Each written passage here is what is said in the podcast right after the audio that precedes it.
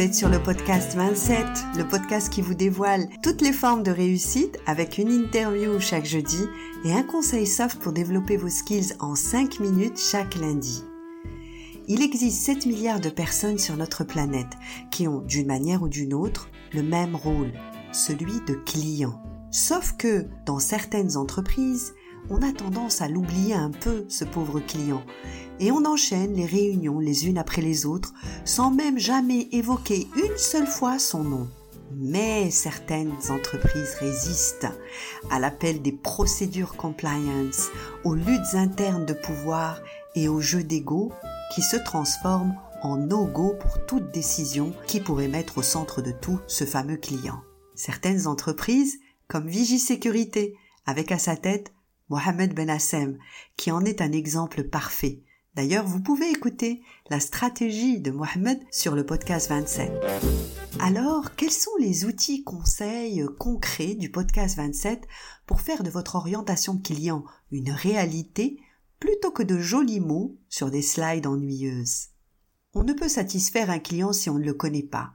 Aussi, la première des choses, c'est d'approfondir la connaissance que vous en avez. Aussi, mettez en place des systèmes d'enquête, de satisfaction, mais surtout, analysez et agissez après ces enquêtes. Et puis, n'oubliez pas ce fameux vieux téléphone.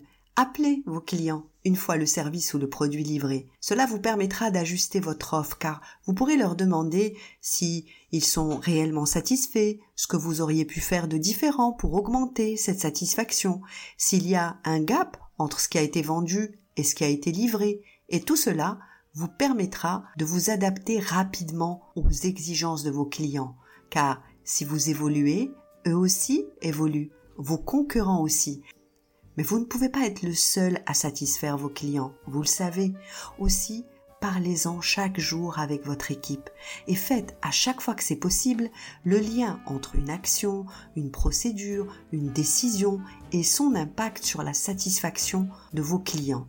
Faites du service client non pas une langue étrangère maîtrisée par peu, mais un langage courant qui sera maîtrisé par l'ensemble de vos collaborateurs. Donnez l'exemple. Si vous dénigrez un client ou si vous zappez un petit client au profit de ce gros client qui fait peur à tout le monde, ne vous étonnez pas si votre équipe fait la même chose. Vos clients les plus mécontents sont votre meilleure source d'apprentissage. C'est Bill Gates qui l'a dit. Aussi, plutôt que de les fuir, de les éviter, de les dénigrer ou carrément de les zapper, Allez à leur rencontre. Allez déjeuner avec un client mécontent. Demandez-lui qu'est-ce qui a déclenché ce mécontentement? Comment il a été géré ce mécontentement par votre équipe? Et ensuite, rectifiez le tir.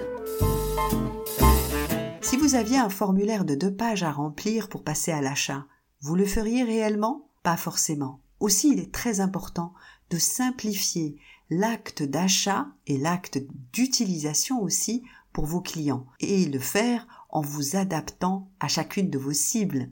C'est sûr qu'une application sera hyper pratique pour un trentenaire, mais deviendra vraiment du chinois pour une personne de 70 ans. Adaptez votre service client aux typologies de chacun de vos clients.